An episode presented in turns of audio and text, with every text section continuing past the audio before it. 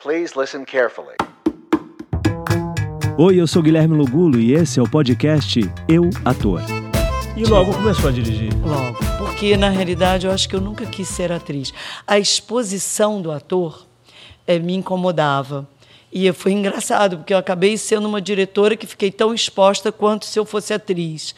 Por, não sei porquê, eu acho que por causa da minha ligação com o meu tio, por causa da minha família. É, eu sempre fui uma diretora que tive uma imagem. Né? Muitos diretores passam pela TV Globo durante anos e, e só ficam o nome, não fica a imagem. A imagem. É, eu acabei que eu consegui juntar as duas coisas. Mas eu, no fundo, no fundo, eu sempre gostei de ficar ali por detrás, olhando. Né? Eu sempre me satisf... É, a, a satisfação me foi dada por fazer parte do projeto e não por ser o projeto na frente. Sim. Né? Tanto no teatro, quanto no cinema, quanto na TV, não importa. E sua mãe sempre te levava, assim, quando pequena? Meu pai, ele sempre foi um homem muito culto. Ele me deu a leitura que eu acho que foi super importante para mim. A minha mãe me levava ao aquilo que eu tinha vontade de fazer. Não, não assim, porque ela me levava. A minha mãe era uma cantora de câmara e aí eu via os recitais dela. Gostava muito dela cantando, tinha muita vontade de cantar, mas sempre nasci com essa vozinha meia rouca. Né? Depois descobri que eu tinha um refluxo gastroesofágico, por isso que eu ficava rouca.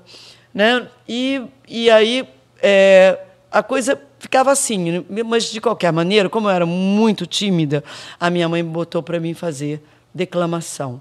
Eu fui fazer declamação, foi a primeira é, coisa assim, a primeira manifestação artística minha foi declamar poesias. E eu ganhei dois concursos grandes como declamadora e como autora de poesias. Eu, eu escrevia poemas. E, e aí eu, a minha mãe falou assim: essa menina tem um lado artístico.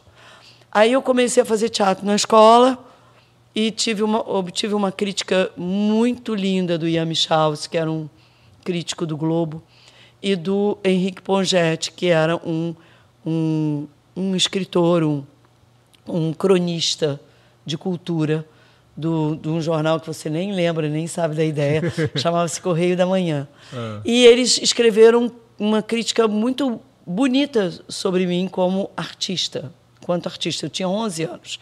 E aí a minha mãe falou: eu tenho que levar essa menina para fazer teatro. E aí eu fui fazer o tablado.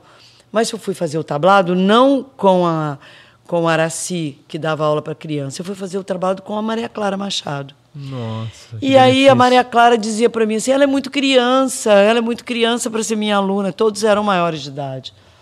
E aí eu fiquei no colo da Maria Clara durante alguns anos.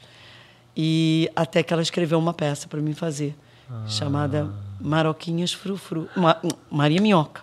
Maria. Eu fiz Maroquinhas Frufru no tablado, do tablado, e aí depois ela, ela escreveu para mim a Maria Minhoca. Nossa. E aí eu fiz a Maria Minhoca, eu já tinha 15 anos. E aí então a minha mãe falou: essa menina vai ser atriz. Aí eu peguei com 17 anos, fiz vestibular de medicina de e passei. medicina e fui fazer medicina. Falou, mãe, não vai ser. Por enquanto, não. Por enquanto, não. Anos depois, Anos depois eu e... voltei, depois de formada, com 23 anos. Formei, formei em medicina e, e fui fazer residência médica. E aí, depois da residência médica, que eu decidi que eu ia parar e abandonar e ia ser atriz. E fui atriz até os 30 e poucos anos. Aí depois fui ser diretora.